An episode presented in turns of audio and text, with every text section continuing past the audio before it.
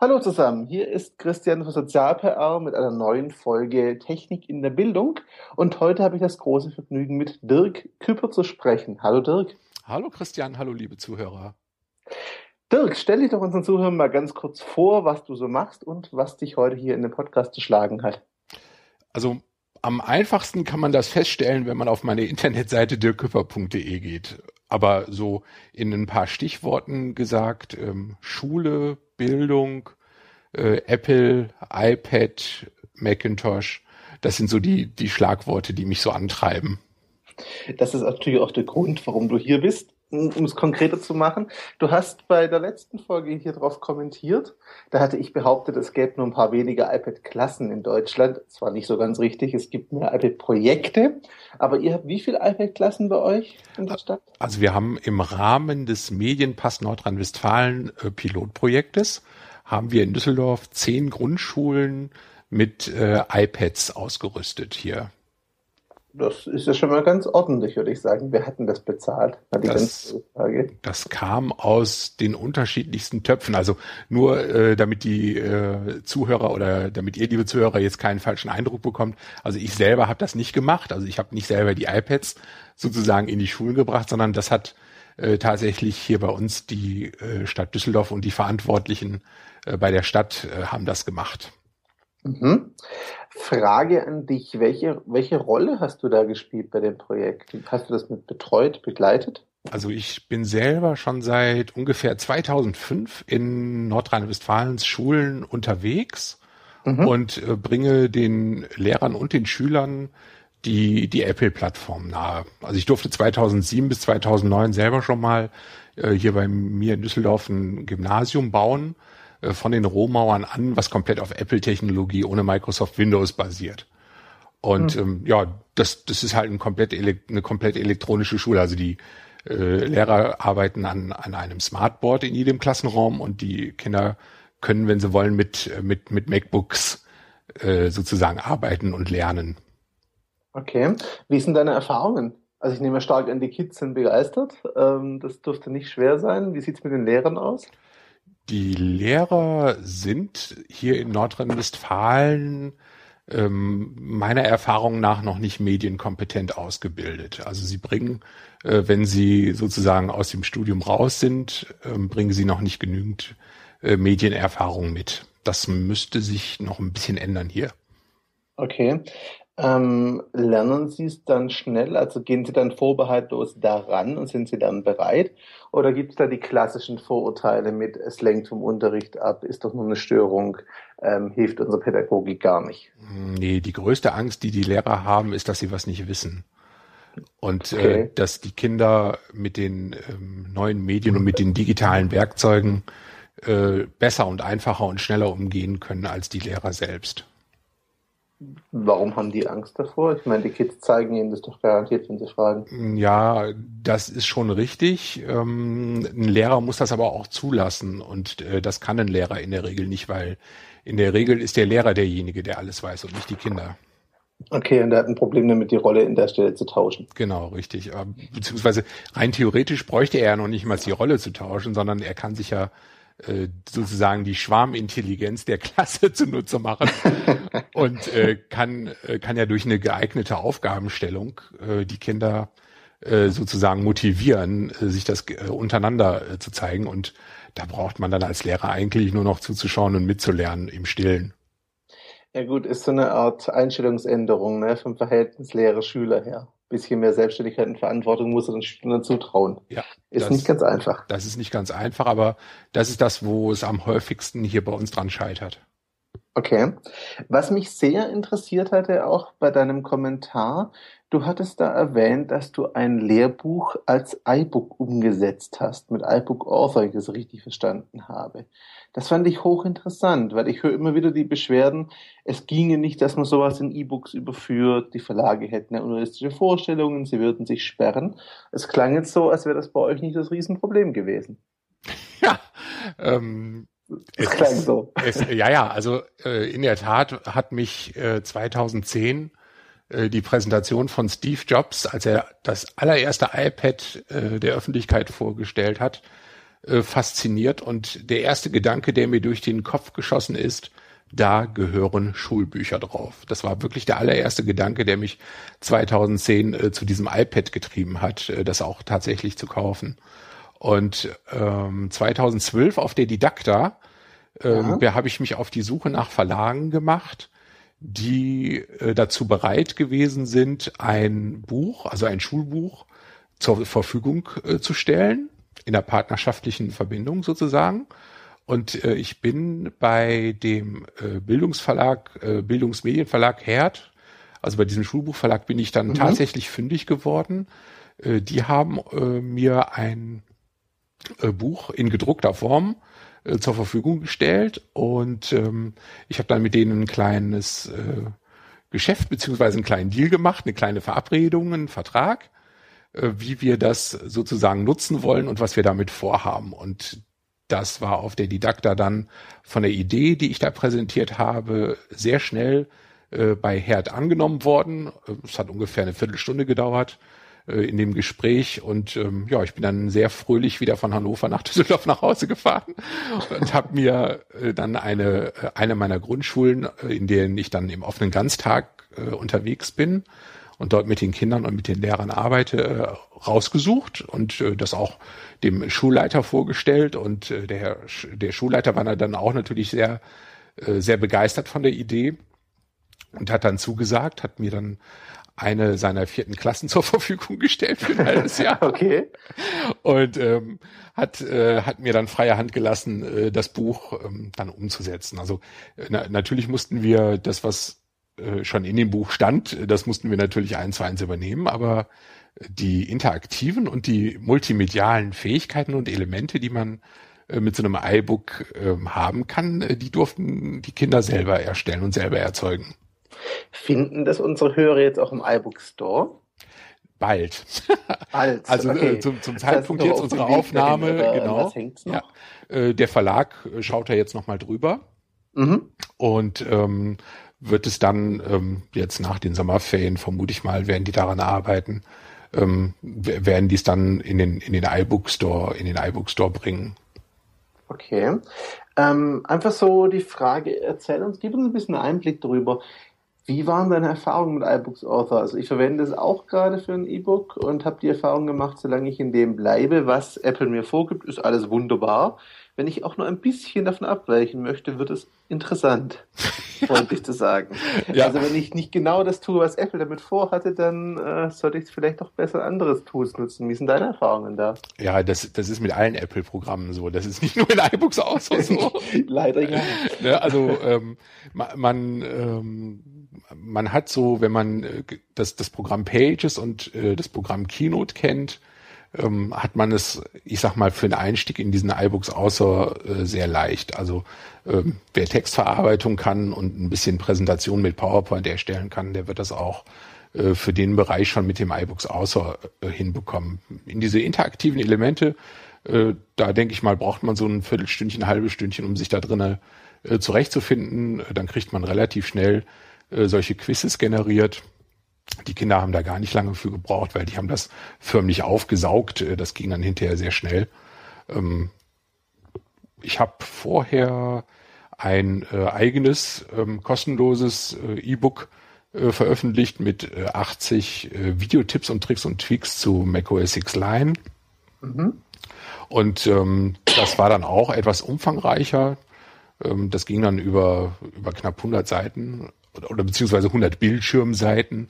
Es sind ja keine gedruckten 100 Seiten. ähm, da haben wir, da haben wir ja nicht mehr die, den Zwang der Seitenzahl äh, durch vier teilbar. Da ist das ja egal, wie viele Seiten man da hat. Und ähm, aus den Erfahrungen heraus, also letztendlich hat das Einarbeiten einen halben Tag bei mir gedauert, bis ich verstanden habe, äh, was, äh, was will Apple mit iBooks außer in den Details mit den äh, 3D-Objekten, die man da zur Not auch noch einfügen kann und ähm, die HTML-Widgets und so weiter und so fort. Also da gibt's ja auch im Netz ganz viele schöne Seiten, wo man sich kostenlose äh, Teile runterladen kann. Das war schon äh, sehr, sehr äh, iWork-like eigentlich. Okay. Ähm, nochmal zurückzukommen, hast du das komplett alleine umgesetzt oder hattest du da Unterstützung von Seiten des Verlags zum Beispiel? Äh, also wir haben vom Verlag die, das gedruckte, äh, das gedruckte Buch bekommen. Ja. Und mit dem gedruckten Buch bin ich dann in die Klasse rein. Mhm. Und ähm, habe mir natürlich ein paar, ein paar Aufgaben überlegt, ähm, wie können die Kinder zum Beispiel das Quiz am Ende des Buches gestalten, diese, diese elektronische Quiz-Funktionalität, die da drin mhm. ist. Ähm, das ist in einem gedruckten Buch, ist so ein elektronisches Quiz ja gar nicht möglich. Ja? nicht wirklich, ne? Das und, machst du genau einmal mit dem Quiz hinten und der nächste kannst du nicht mehr verwenden, ne? Genau, richtig. Ähm, das, das haben wir dann angekreuzt. Im elektronischen ist es halt sehr einfach ja, umzusetzen. Dann wird es halt wieder ne? gelöscht, ne? Und äh, dann ist es wieder weg und die nächste Generation, die dann daran geht oder die nächste Klasse, die dann kommt, hat dann äh, wieder die Möglichkeit, das Neue zum wieder durchzuarbeiten. Das ist schon ganz okay. Also ähm, lässt sich natürlich auch nicht so leicht kopieren von den Kindern, äh, dass die dann irgendwie die Ergebnisse äh, irgendwo haben und das dann irgendwie einem äh, ein Geschwisterchen irgendwie mitgeben können und sagen, guck mal hier, das haben wir damals gemacht. Ähm, ja, hast du schon mal die Antworten. Das geht natürlich bei so einem elektronischen Buch dann in dem Moment nicht mehr so leicht. Hey, klar, ja. das ist aber auch gut, ne? ja, klar. Das ist also, der große Vorteil dieser also Bücher. Ich, ähm, ich sehe da ähm, schon eine ganze Menge witzige, äh, witzige Chancen drinne, die so ein Lehrer äh, mit so einem elektronischen Buch auch hat. Und ähm, die äh, die Idee mit dem Quiz war dann, um da nochmal kurz drauf zurückzukommen, äh, mit dem Quiz war, äh, die Kinder sollen die Fragen und die Antworten selbst erstellen. Okay. Und zwar auch in Arbeitsgruppen, also nicht alleine, sondern dass die auch so ein bisschen Gruppenarbeit und Teamarbeit und Kommunikation dabei äh, dabei lernen und ähm, das dann auch ausüben und erstellen. Also äh, nicht mehr so diese dieses alte klassische Lehrerbild, der Lehrer stellt die Fragen, sondern ähm, die Kinder sind in einer Schule und die Kinder sollen die Fragen stellen und der Lehrer gibt die Antworten. Mhm. Und äh, ähm, die, die, haben Kids dann natürlich sind halt wahrscheinlich total begeistert drauf reingegangen, oder? Also das hat nicht lange gedauert. Ähm, die haben das als äh, als Hausaufgabe über vier Wochen äh, haben die das mitbekommen, äh, mit nach Hause bekommen. Und ja. äh, dann haben die äh, die Ergebnisse hinterher mitgebracht und haben das dann in diese elektronische Form umgesetzt. Also wir haben uns dann einfach, weil das natürlich bei 28 Kindern waren da sehr viele interessante Fragen und viele schöne Antworten und haben wir dann äh, in der Klasse gemeinsam entschieden, welche äh, welche Fragen nehmen wir da rein und äh, welche Antworten kommen da rein und ähm, da haben wir sehr viel Spaß bei gehabt und sehr viel gelacht auch. Okay, ähm, die Kids können das sehr kreativ sein, ne? Unglaublich, unglaublich. Da denkt man als Erwachsener überhaupt nicht mehr drüber nach. In welcher Form hast du denn das Buch dann vorliegen? Also elektronisch als Word-Dokumente oder in welcher Format hast du das verwenden können? Äh, wir haben es als gedrucktes Papier bekommen. Jetzt auch zum, also zum Umsetzen nachher ins E-Book auch? Ja, das, das war dann abgeschrieben. Das, oder? Äh, das war als äh, als äh, als Datei haben wir das dann noch gehabt. Mhm. Und wir konnten die vorgefertigten Texte und äh, das Layout äh, per Copy-Paste übernehmen, weil das war ja festgeschrieben. Das war ja sozusagen äh, gesetzt. Das konnten wir nicht verändern. Das durften wir auch okay. nicht verändern. Ne? Also ihr konntet wirklich praktisch in Anführungszeichen nur die interaktiven Elemente neu gestalten. Und das war schon eine Menge Arbeit. ja, deswegen das nur in Anführungszeichen, ja. ähm, weil das ist schon mehr als genug Arbeit, auch wenn man es ohne groß interaktive Elemente macht, wie ich gerade feststelle. Das zieht sich ganz schön. Ähm, Frage. Du hast gesagt, es hat eine Viertelstunde gedauert, bis der Verlag bereit war. Ähm, kannst du irgendeinen Tipp geben oder eine Vermutung anstellen, warum es denn immer so ein großes Geheule darüber gibt, dass die Verlage zu sowas gar nicht bereit wären? Kosten. Kosten. Definiere Kosten. Zu teuer oder? Ja.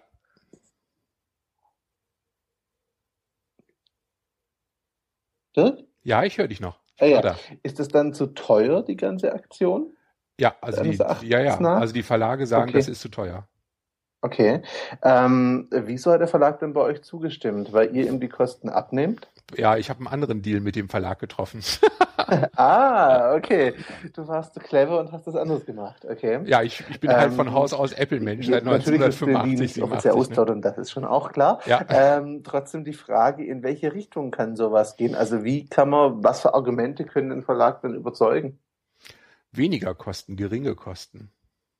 Indem man sagt selber, ich kann es mitvermarkten, mitvertreiben, keine Ahnung, äh, Anteil am Umsatz oder von der Richtung her jetzt einfach. ja, ich bin, ich bin da noch ein bisschen weitergegangen, aber das, ähm, denke ich mal, bleibt so ein bisschen mein, euch, mein, mein Business sozusagen. Ähm, ja.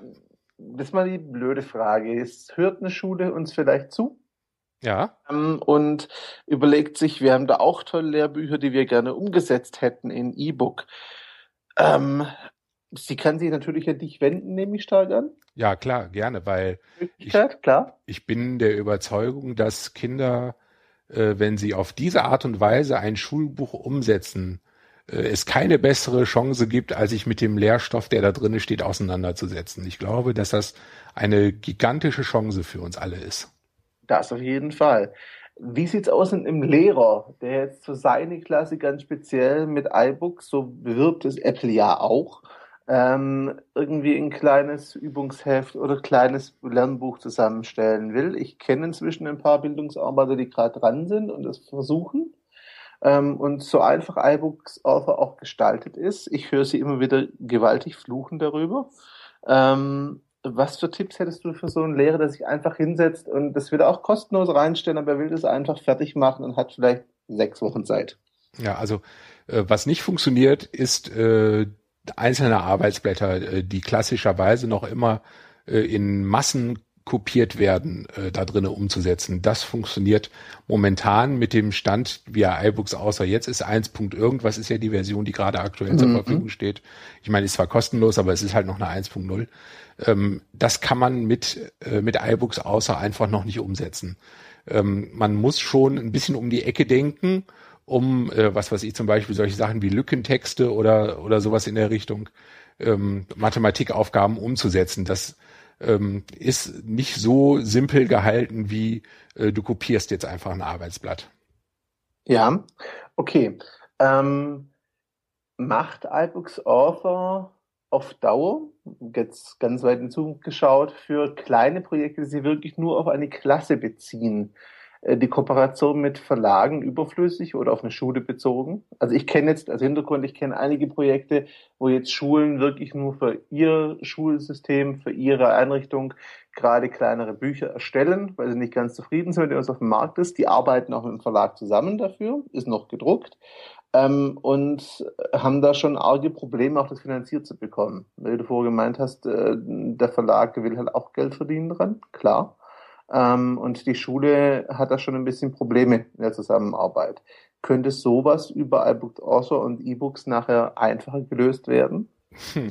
Das ist äh, wahrscheinlich nicht eine Frage der Technologie, sondern der Gesetze, die wir in Deutschland haben, okay. an, an, die sich die äh, Schulbuchverlage und die, die Schulen halten müssen, weil letztendlich ist das Ganze immer noch staatlich geregelt, welches Buch oder welches Schulbuch äh, in welcher Schulform zum Einsatz kommen darf.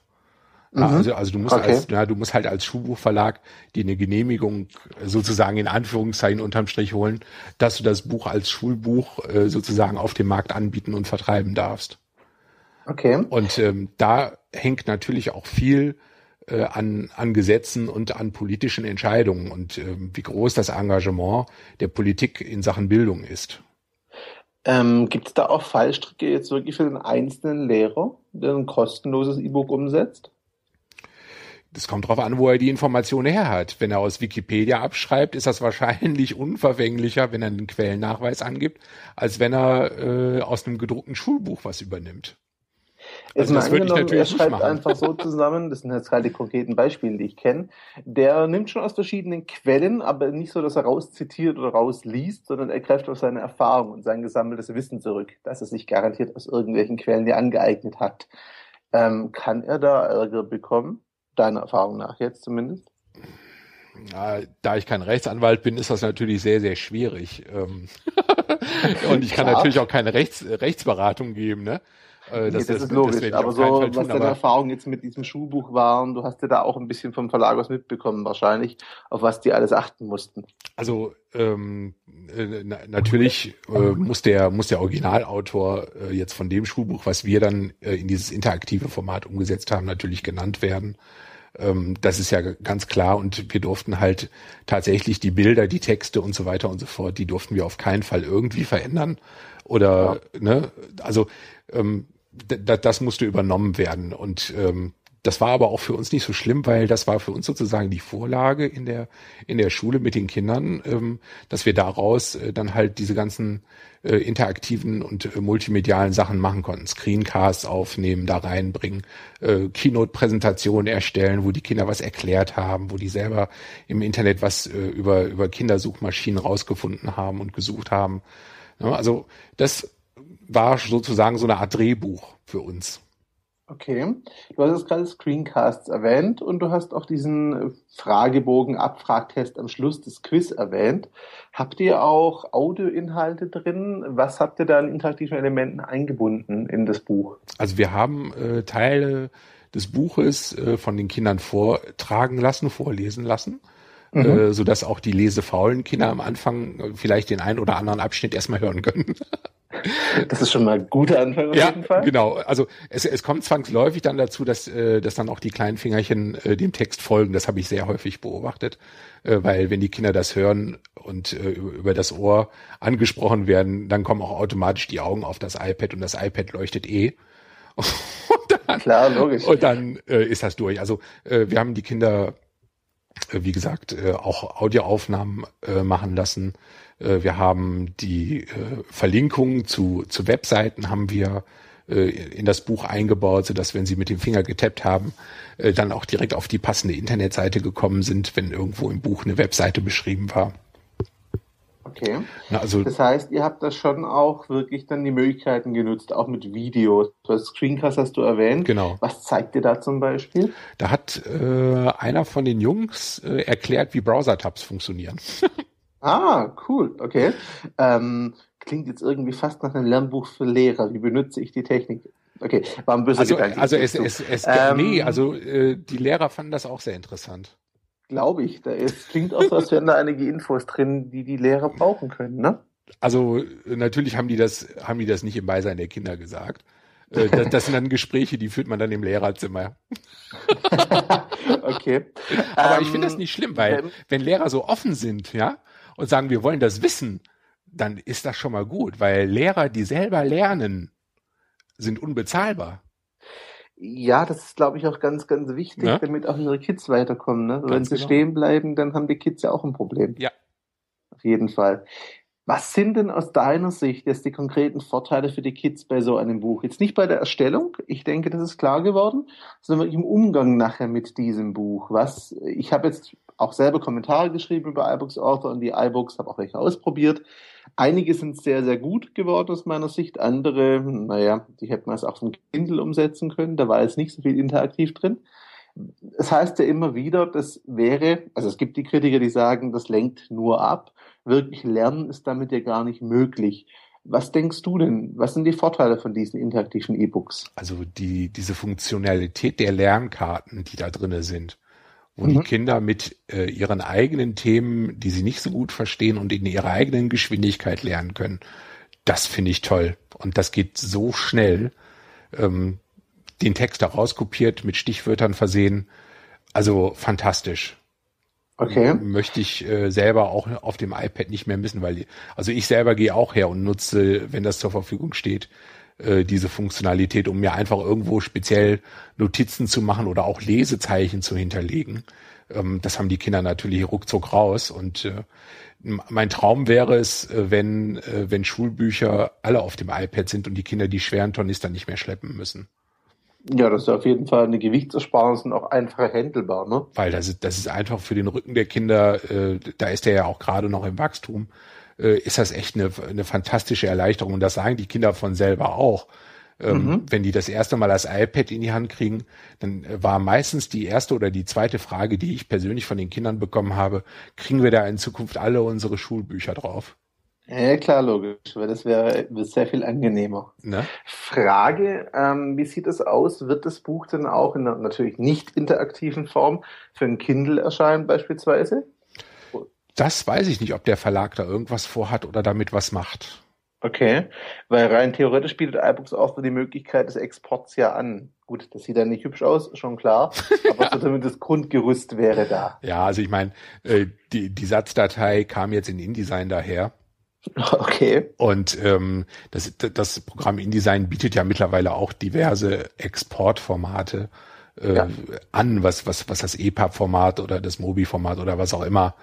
Ähm, ne, also ich denke mal, äh, der, der Weg, wenn es einmal elektronisch vorliegt im Verlag, ähm, der ist machbar, den kann man beschreiten, den Weg. Gut, aber ich denke, die Bücher liegen ja, also zumindest die Entwürfe liegen ja fast immer elektronisch vor, weil auch das gedruckte Buch muss ja erstmal elektronisch in irgendeiner Form bearbeitet werden im Vorfeld. Mhm, das ist richtig, ja.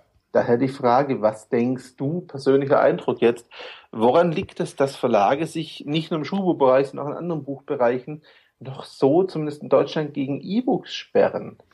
Naja, der, der Trend äh, zu, zu den, zu den E-Books allgemein, äh, der ist ja in den letzten, letzten Jahren ein bisschen besser geworden. Also es wird ja nicht mehr komplett, äh, komplett abgelehnt vom Kunden oder vom Konsumenten. Ähm, die Akzeptanz ist ja mittlerweile äh, ein bisschen größer. Also jetzt noch nicht so, dass man sagen würde, hurra, klar, mit den Händen klatschen und so und jetzt geht das da tierisch ab. Das ist natürlich noch nicht der Fall in Deutschland. Ähm, die Amerikaner sind da ja immer ein bisschen schneller.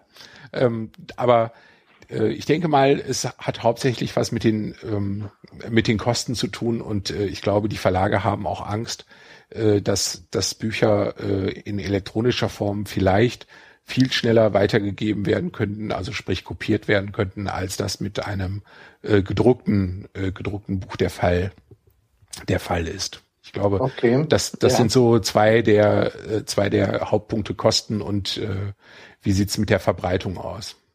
Wobei auf der anderen Seite jetzt gerade im Bildungsbereich ja doch tonnenweise Bücher kopiert werden. Und sie werden vor allen Dingen äh, nicht neu gekauft über viele Jahre. Ja, weil klar. es, es, also es hat sich äh, von früher zu heute, also ich bin 1987 aus der Schule entlassen worden, mhm. äh, also aus der normalen Schulzeit. Man geht ja, man geht ja sein Leben lang in die Schule, ne? Also man lernt ja jeden Tag. Aber ähm, wenn man wenn man sieht, dass auch noch heute das äh, Schulbuch für die nächste Klasse und für die nächste Klasse und für die nächste Klasse und für also teilweise über vier fünf Schuljahre wiederverwendet wird ähm, dann fragt man sich natürlich, äh, Moment mal, äh, da kauft doch keiner das Schulbuch neu.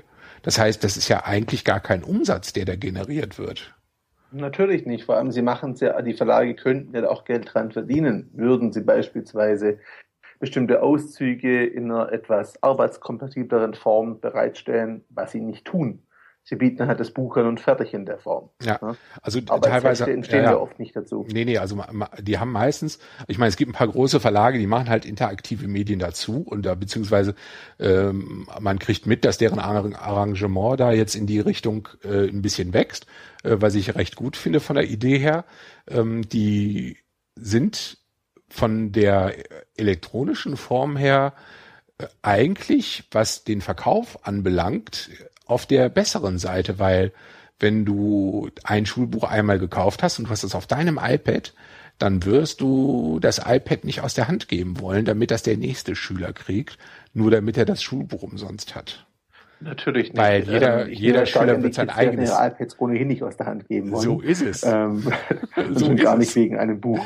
So ist es. Und äh, dann ist natürlich äh, sozusagen jeder, jeder Schüler in der Situation, dass er sich das Schulbuch kaufen muss. Ja, ganz klar.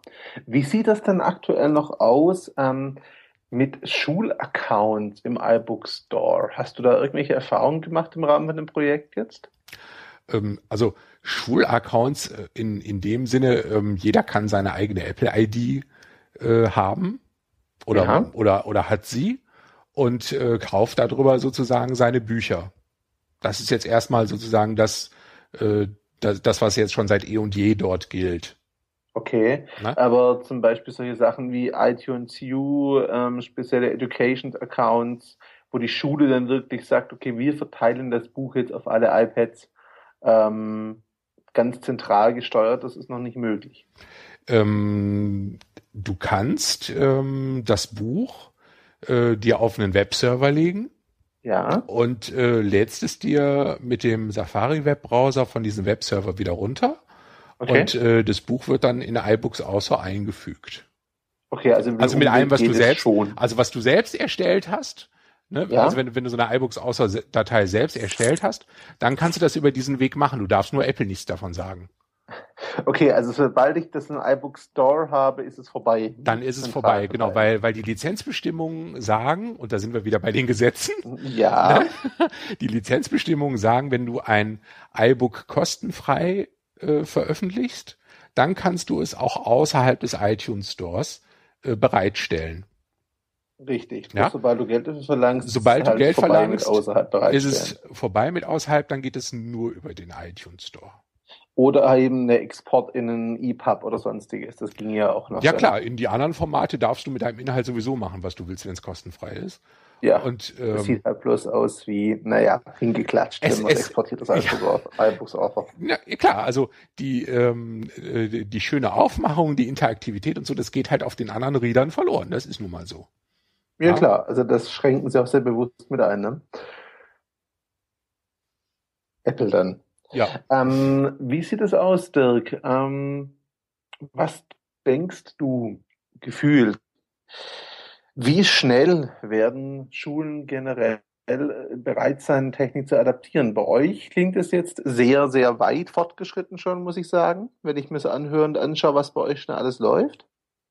Ähm, in anderen Schulen und auch hier in Baden-Württemberg weiß ich, es hapert dann doch noch sehr gewaltig ja. an ähm, der Integration, an der Medienkompetenz, vor allem generell an der Bereitschaft auch der Budgetverantwortlichen überhaupt da Dinge mitzufinanzieren und sich auf sowas einzulassen. Also auch die iPad-Klassen, die ihr habt und auch andere haben, sind ja, das kam auch im letzten Podcast raus, immer noch Modellprojekte.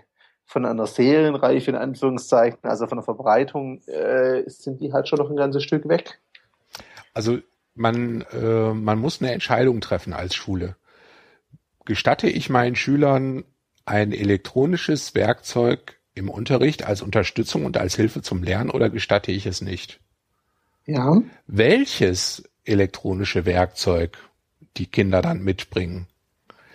Das, denke ich, sollten auch die Eltern und die Schüler selber entscheiden und nicht mehr die Schule.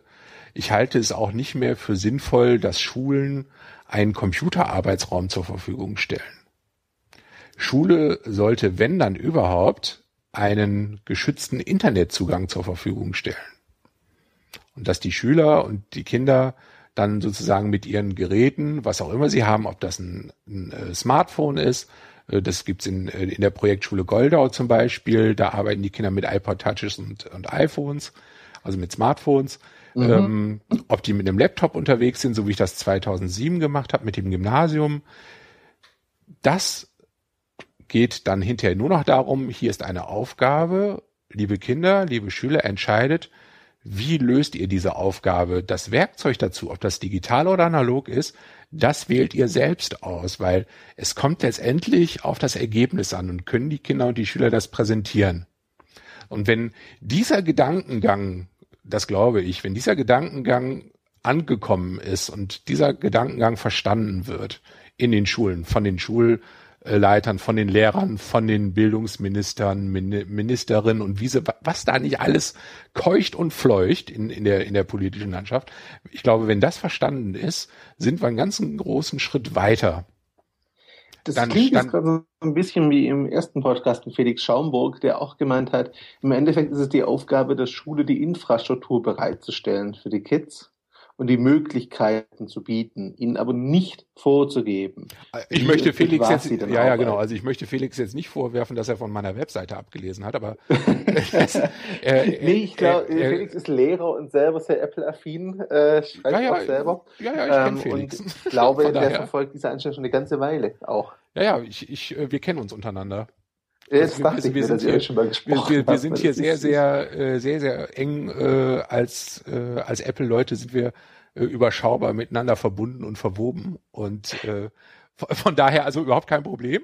Ähm, ja klar. Ich ähm, ich habe wie gesagt 2005 damit schon angefangen ja. und ähm, habe da äh, wie gesagt 2007 die Möglichkeit gehabt selber eine ganze Schule so äh, so zu bauen und äh, da war innerhalb eines Jahres äh, waren da 400, äh, knapp 400 äh, Laptops äh, von, von den Kindern äh, unterwegs. Die Schule, die du meinst, ähm, ist es das Freie Christliche Gymnasium Richtig. in Düsseldorf gewesen, das du mit konzipiert hast, ne? Ja, ganz genau, ja. Genau. Ich, ich war da knapp zwei Jahre Jetzt, und Äh, Wenn uns jetzt Schulen zuhören, Dirk, und der ein oder andere Lehrer, vielleicht auch Rektor, fühlt sich überzeugt, ähm, wäre auch bereit, Geld in die Hand zu nehmen. Er kriegt es durch. Ich kenne einige, die durchaus in der Lage sind, das Geld locker zu machen. Was ich aber ganz oft höre, ähm, auch wenn ich in die Beratung gehe mit denen, höre ich ganz oft die Aussage, wir wissen aber gar nicht, wo anfangen. Also mit was sollen wir denn starten? Wir wissen, es gibt elektronische Bücher, E-Books. Wir wissen, wir können den Tabletts hinstellen. Wir wissen, es gibt auch Podcasts, die einige jetzt schon einsetzen. Ich glaube, da bist du auch aktiv, wenn ich das richtig sehe mhm, und bietest ja. das mit an. Wir können auch Lernfilme produzieren. Unsere Schüler können das zum Teil auch sehr gut. Ich habe neulich in der 11. Klasse gesehen, dass Schüler von einem Projekt einfach wirklich äh, ein komplettes Video gemacht haben mit ihren iPhones dann ja. und das auch wirklich toll geschnitten haben auf dem iPad direkt dann, ja. was eine sehr coole Aktion und der Lehrer war ganz baff. Was für Tipps hast du für so eine Schule, die sagt, wir würden jetzt wirklich gerne starten, aber wir haben keinen blassen Schimmer, wie wir unser Mittel sinnvoll einsetzen und was so ein guter Startpunkt wäre? Also auf jeden Fall nicht zögern, sondern machen. Einfach sagen, okay, wir wollen das jetzt umsetzen, wirklich in die aktive Phase umsteigen. Also nicht mehr nur theoretisch auf dem Papier irgendein Konzept hin, hinschreiben und hin, mhm. hinsetzen, sondern sagen, okay, jetzt gehen wir her und treffen die Entscheidung. Wollen wir den Kindern äh, Geräte selber als Schule zur Verfügung stellen oder wollen wir den Kindern erlauben, mit ihren iPhones äh, hier den Unterricht mitzugestalten? Ja, nein, Abstimmung im Kollegium, wie auch immer. Also einfach mhm. tatsächlich jetzt auch mal Fakten schaffen. Okay. Ja, und dann wirklich hergehen und sagen, okay, wir gehen jetzt in die praktische Umsetzung, wir machen das jetzt. Genau dieses Machen ist das Problem. Also ich glaube, am Machen hakt es nicht. In, fehlt bloß die Vorstellung, wie genau setzen wir das dann ein? Also was können wir damit machen? Was wäre so, hm, sage ich mal, das Grundtoolset, was du jeder Schule empfehlen würdest. Also sie, angenommen, sie sind bereit, iPads hinzustellen, das machen. Mhm. Okay. Ähm, aber wie wenden sie das jetzt an? Wie setzen sie es ein? Was können sie damit tun? Daran hapert es meistens. Die Kreativität fehlt da einfach oft. Nicht die Lehrer, nicht die Lehrer sollen die Dinge anwenden, die Schüler sollen die Dinge anwenden. Die Lehrer müssen den Schülern nur eine Aufgabe geben, mehr nicht. Okay. Die Lehrer müssen nur sagen, ihr habt hier einen Job ihr habt hier eine Aufgabe, hier sind eure iPads, fangt an. Weil die Werkzeuge da drauf und die Programme, die da drauf sind, die kennen die Kinder eh schon. Die, da, da wissen die Schüler mit umzugehen. Mhm. Ja, die haben, die, die wissen, was im Internet los ist und wo sie ihre Informationen herkriegen. ja, oh, das, ja. das ist überhaupt kein Problem. Ja, die Lehrer müssen nur sagen, okay, hier ist die Aufgabe, auf geht's. Also äh, klassisches Beispiel, ähm, ich hatte äh, neulich ähm, äh, die Medien-LB in der Schule, äh, in der Grundschule im Haus und die haben einen Film äh, oder machen eine DVD, iPad im Unterricht. Mhm. Und ähm, das Kamerateam rief mich an und sagte, ähm, wir würden ganz gerne, ähm, die Klasse würden wir ganz gerne filmen wollen und ähm, bräuchten da die Drehgenehmigung und so. Ich sage, okay, komm, rundschreiben an die Eltern, äh, segnen die ab, welches Kind darf drauf zu sehen sein, welches nicht, fertig, rums. Die ja, sind, ja. Äh, die sind vorbeigekommen, haben gesagt, wenn schönes Wetter ist, würden wir ganz gerne zeigen, dass die Kinder auch mit den iPads draußen arbeiten können. Ich sag, kein Problem, wir haben zufällig einen Schulgarten in der einen Schule, kriegen die halt eine Aufgabe, marschiert mit dem iPad los, nimmt ein Video auf, erstellt ein Foto von irgendeiner Pflanze, von irgendeinem Tier, was ihr gerade seht, recherchiert im Netz dazu, besucht die Schulbücherei, tragt Informationen zusammen und macht daraus eine vernünftige kleine Präsentation, die ihr hinterher euren Klassenkameraden zeigt. Da sagten das Kamerateam zu mir, das ist ja unglaublich, dass sie das können. Ich sag, warum ich? Ich muss den Kindern nur die Aufgabe die geben. Das machen die Kids. Ja, die Richtig. Kids kriegen von mir die Aufgabe. Ja, und sagte, was machen sie, wenn schlechtes Wetter ist? Ja, ich sag, dann müssen wir uns natürlich im Schulgebäude aufhalten, dann kriegen die halt eine andere Aufgabe. Gut. Ja gut, ich meine, solange man da ein bisschen äh, kreativ wird, ist das ja auch egal. Ja, also ob du das, ob du das jetzt als Lehrer über einen Arbeitsblatt machst oder ob du den Kindern sagst, hey, das ist der Job. Ich will am Ende der Stunde von jedem von euch mindestens eine Präsentation von zwei Minuten haben.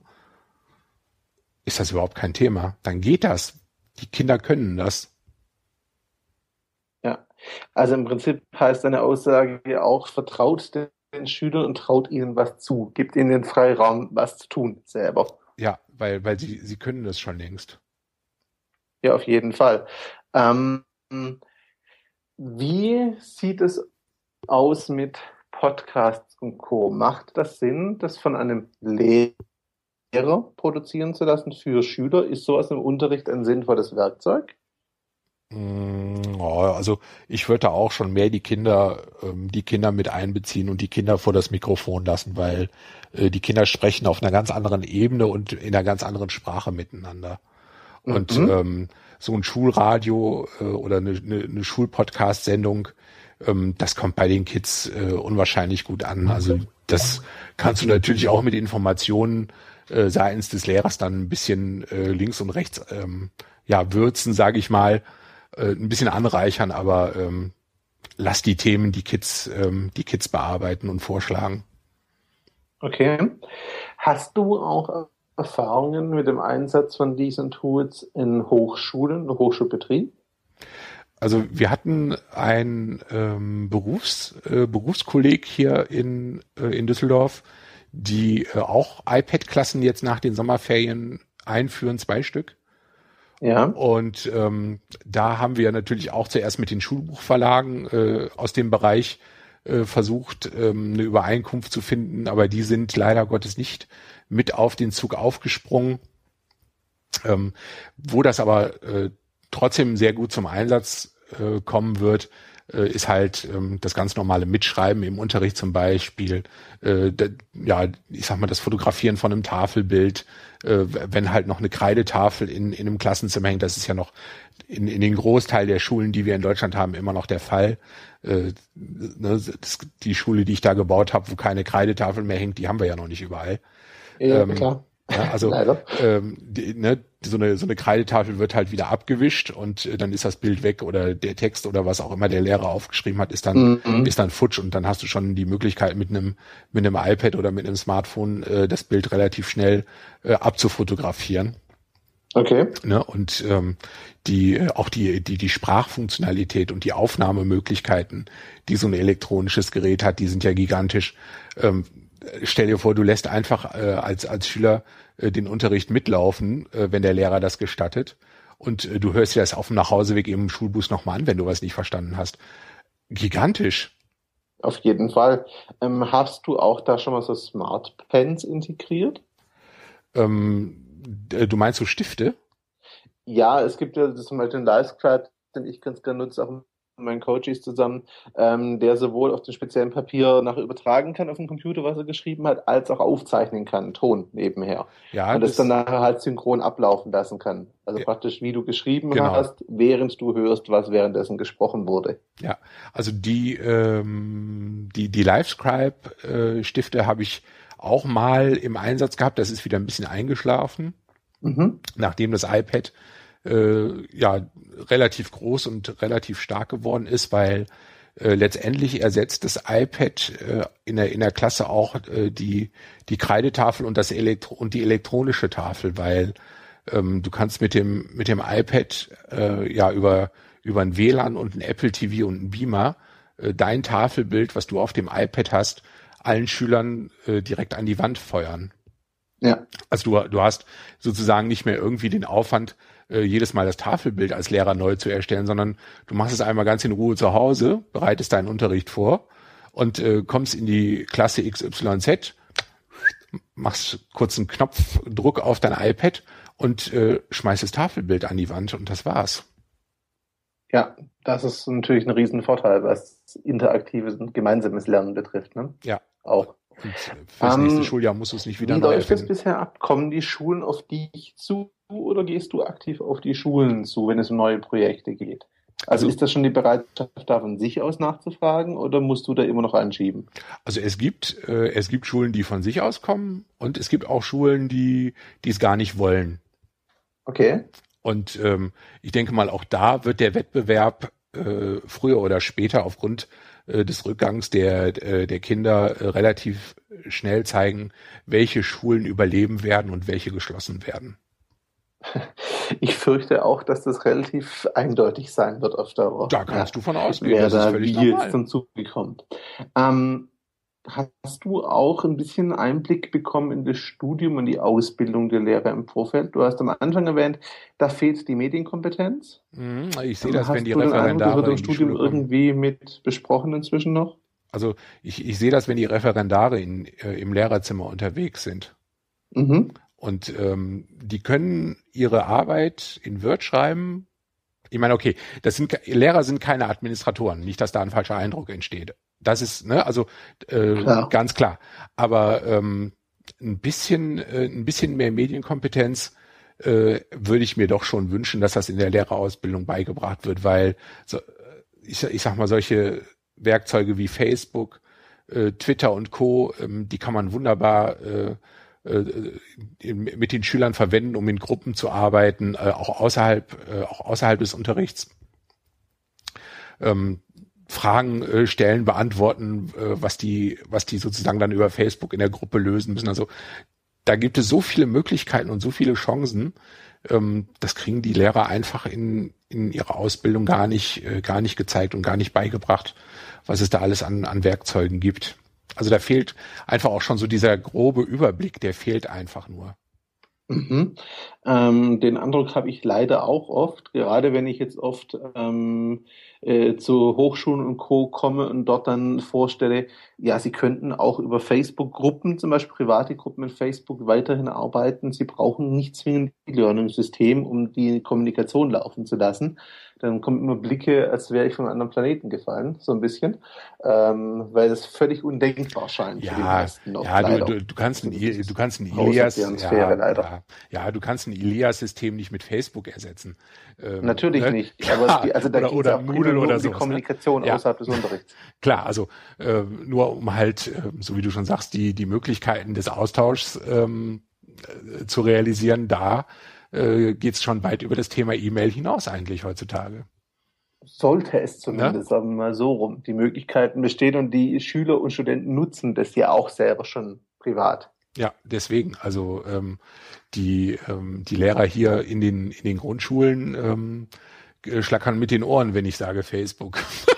Das glaube ich sofort. Weil das erste, also das erste, was ich dann vorgehalten bekomme, sind, ja, aber da kommen dann so Mobbing-Geschichten und so komische Fotos, die wollen wir da nicht ja, drin haben. Aber hallo, ist es dann, ist man dann nicht medienkompetent, wenn man solche Sachen wie, wie Mobbing und so sofort aufgreift und mit den Kindern in der Klasse sofort klärt und bespricht? Also das verstehe ich zum Beispiel unter Medienkompetenz sein als Lehrer. Sollte es sein, da bin ich ganz bei dir, aber du kennst die Praxis, da ist es leider halt doch noch anders, ne? Ja, man kann sowas ganz, ganz geschickt in Politikunterricht oder wo auch immer, in Sachkundeunterricht, wie es in der Grundschule, glaube ich, heißt, wenn, ich mich noch recht entsinne an meine Zeit. Äh, ja, ne, dann kann man das, da kann man das, äh, da kann man das geschickt einbinden und geschickt, äh, geschickt mit verbauen. Man kann Elternabende um das Thema machen zum Beispiel. Gibt auch super schöne Angebote im Netz. ClickSafe zum Beispiel ist doch so eine, so eine, so eine wunderbare ja. Seite, wo du, wo du äh, Eltern, Schüler und Lehrer an einen Tisch setzen kannst und sagst, komm, wir gehen das Thema gemeinsam durch und wir wirken sowohl als Eltern als auch auf Schule entsprechend positiv auf unsere Kinder ein, äh, so dass wir solche Problematiken sofort im Keim ersticken können. Mhm. Das wäre auf jeden Fall ein sinnvoller Weg und ich denke, da fehlt halt noch ganz, ganz viel Einbindung der, der Eltern, ganz, ganz oft. Ja, die müssen natürlich auch einen ganzen Tag arbeiten gehen und äh, wir haben ja nicht umsonst äh, so viele offene Ganztagsschulen, wo die Kinder dann erst nachmittags um vier oder um fünf Richtig. abgeholt werden. Ne? Klar.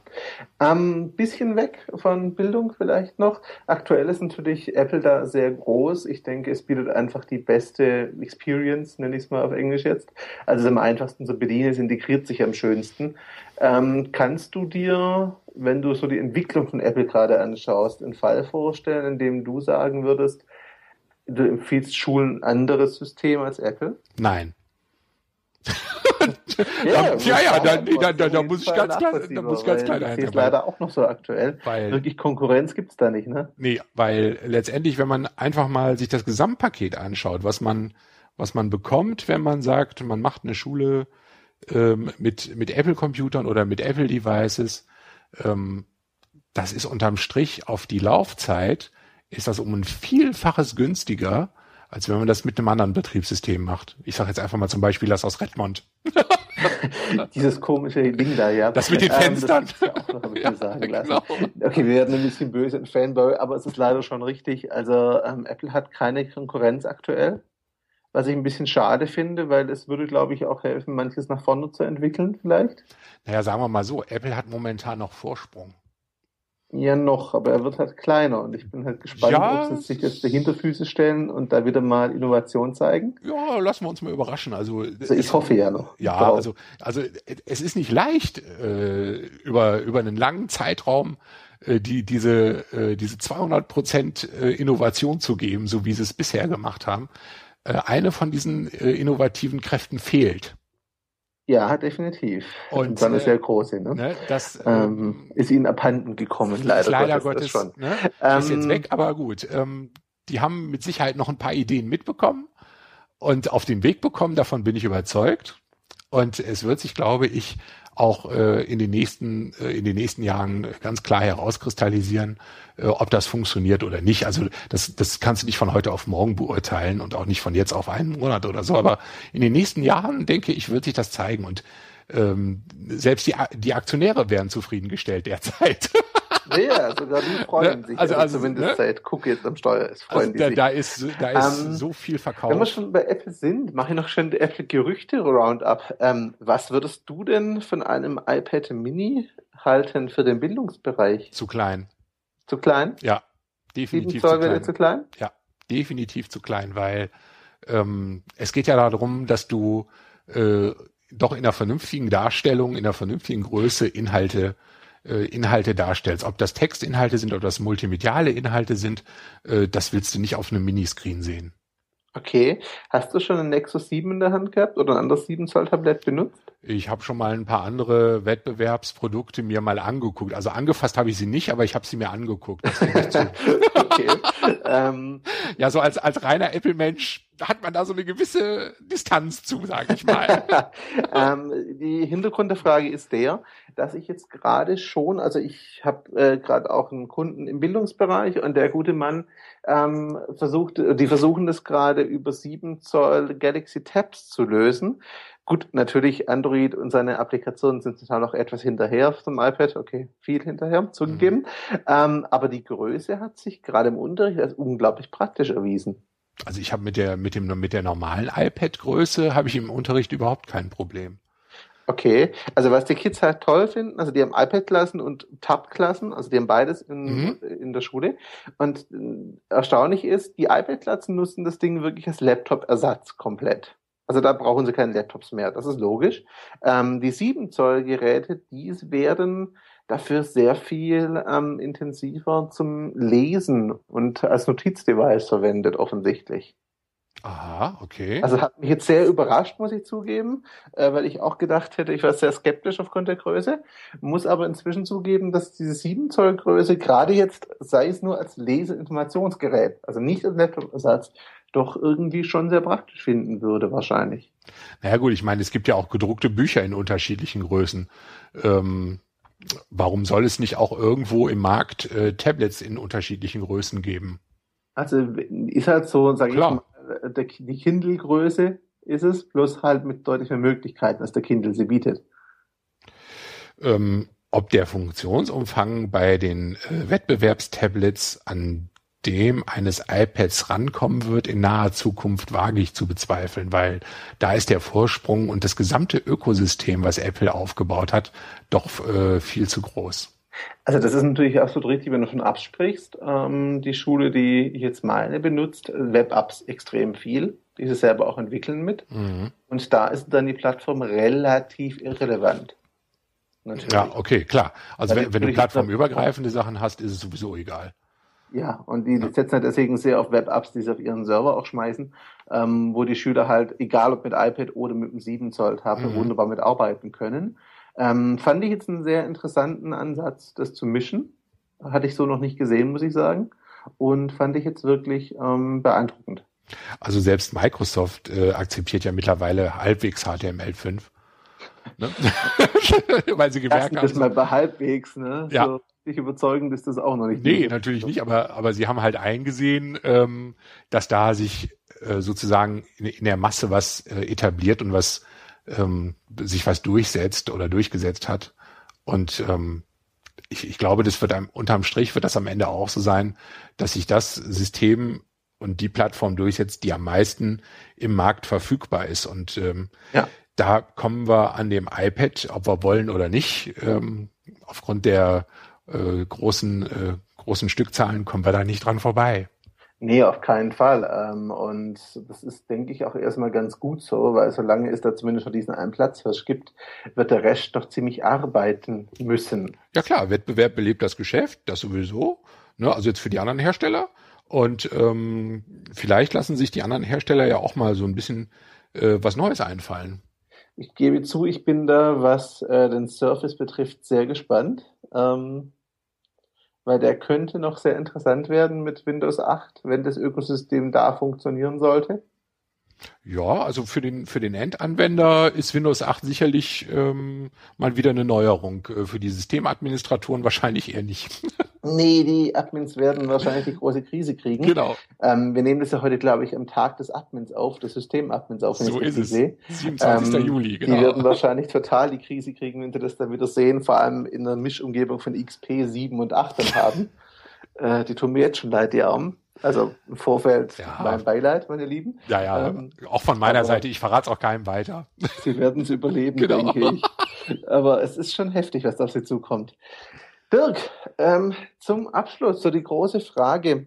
Wenn ich jetzt ein junger, motivierter Lehrer bin, der das hört und sich für diese neuen Möglichkeiten begeistert, in seiner Schule zwar es nicht so den Rückhalt hat, dass da viel Geld ausgegeben wird, aber selber zumindest im Unterricht sein iPad und sein Zeug einsetzen darf und will. Mit was fange ich an? Wo arbeite ich mich rein? Was macht Sinn an Tools? für mich zum Nutzen. Oh, das ist natürlich bei, bei 600.000 verfügbaren Programmen, die du für das, für das iOS-Device bekommst, äh, Ganz ist, klar. Das, ist das, das, Best of ist das, ähm, ist das natürlich super schwer. Ne? Aber ähm, ganz klassisch Präsentation, Textverarbeitung, ähm, ja, Bildbearbeitung. Also letzt, letztendlich geht es darum, dass die Kinder lernen, Texte zu verarbeiten, zu bearbeiten. Es geht darum, dass die Kinder äh, rechnen können, Tabellenkalkulationen, dass sie präsentieren können. Es geht nicht darum, ein bestimmtes Programm zu beherrschen. Also es geht nicht darum, jetzt zum Beispiel Word, Excel, PowerPoint zu beherrschen, na, sondern es geht darum, sie sollen lernen zu präsentieren, sie sollen lernen, mit Tabellen zu rechnen. Ähm, ne? Also das jetzt auf eine bestimmte App äh, zu, zu begrenzen, ähm, würde ich jetzt eher als Nachteil sehen. Also ähm, ja. natürlich gibt's auch fertige Lern-Apps, äh, die du, äh, die du runterladen kannst für 1,50 Euro 50 oder so. Muss man halt einfach sehen, wie das bei den Kindern, äh, wie das dann bei den Kindern ankommt. Also in der Grundschule habe ich zum Beispiel äh, Lernerfolg Grundschule äh, ziemlich erfolgreich bei den Kindern eingesetzt. Da kriegst du sie überhaupt nicht mehr von weg, wenn die damit einmal anfangen. Okay. Also ähm, Textverarbeitung, YouTube. Also das, das sind so die Klassiker, mit denen du starten kannst. Und äh, der Rest entwickelt sich äh, schon allein aus den Fragen der Kinder und aus den Möglichkeiten und den Ideen, die die umsetzen wollen, äh, mhm. entwickelt sich das schon von ganz alleine. Also sicherlich auch ist so ein Programm wie GoTreader, wo du PDF-Dokumente ähm, mit äh, verwalten kannst und äh, die auch ein bisschen bearbeiten kannst, ist auch eine gute Sache. Ähm, es gibt äh, auch diverse Seiten im Netz, wo man äh, sich Programmvorschläge äh, mal anschauen kann. Ich habe jetzt nur momentan auswendig keine im Kopf, die sind irgendwo in meiner Bookmark-Sammlung. ähm, äh, ich habe selber natürlich auch eine ganze, eine ganze Menge Apps mittlerweile schon in meiner Sammlung. Ähm, ich glaube etwas über 1500 oder so. Ja, ähm, Also äh, das kommt auch immer ganz individuell auf die Situation an. Ja. Der eine Lehrer sagt, ja, ich möchte das jetzt gerne mal im Physikunterricht einsetzen, das Gerät. Was gibt's denn schön für schöne Apps im Physikunterricht oder so? Ja, oder ähm, was was gibt's im im Chemieunterricht? Wobei ich natürlich auch sage, wenn ich früher im Chemieunterricht so ein Gerät wie ein iPad gehabt hätte, dann hätte ich mir diese ganzen Versuchsaufbauten, die die Lehrerin vorne gemacht hat, hätte ich mir auf Video aufgezeichnet, damit ich das hinterher nochmal zu Hause nochmal in ne? Ruhe, nochmal ganz in Ruhe anschauen kann und ähm, da, da sind die Möglichkeiten, äh, glaube ich, nach oben hin, äh, ja, vielleicht nicht unendlich, aber sie sind schon sehr, sehr, sehr, sehr groß. Okay.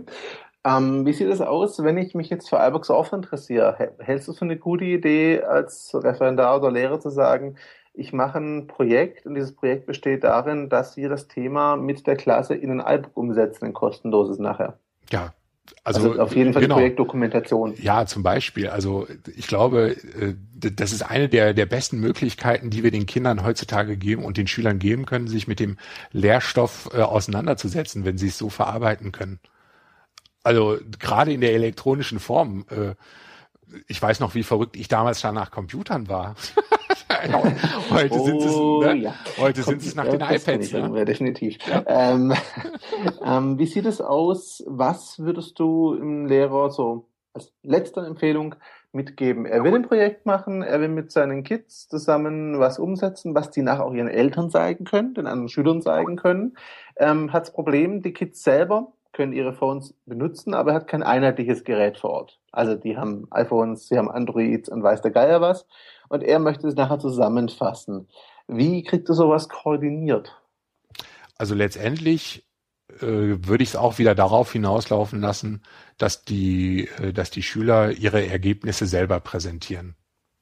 Dass nicht der Lehrer das präsentiert, sondern dass die Schüler das präsentieren. Okay. Das heißt, du würdest praktisch zu den Schülern sagen, okay, das soll nachher rauskommen von der Richtung her, macht mal. Das ist die Aufgabe, genau. Und wenn ihr eine Frage habt, dann fragt mich, dann unterstütze ich euch oder wenn ihr, wenn ich sehe, ihr kommt vom Weg ab, dann bringe ich euch wieder auf den richtigen Weg und dann könnt ihr weitermachen. Mhm. Ja, also so, so stelle ich mir Schule, stelle ich mir die Schule hier in Zukunft vor. Oder so stelle ich mir Schule in Zukunft vor, dass die Kinder und die Schüler und die, die, äh, die, die Lernenden die Fragen stellen und nicht der Lehrer vorne die Frage stellt und die Kinder müssen antworten, sondern dass es genau umgekehrt ist. Dass die Lernenden wirklich auch lernen dürfen, so wie sie können und wie es ihre Art entspricht. Ja, ja, also an dem, an dem, das, das Gymnasium, was ich gebaut habe, da war das äh, ein Schwerpunkt, dass Lehrer selber gelernt haben. Ganz, ganz, ganz entscheidend, ganz, ganz wichtig. Und das ah, okay. funktioniert, das ist super. Gut.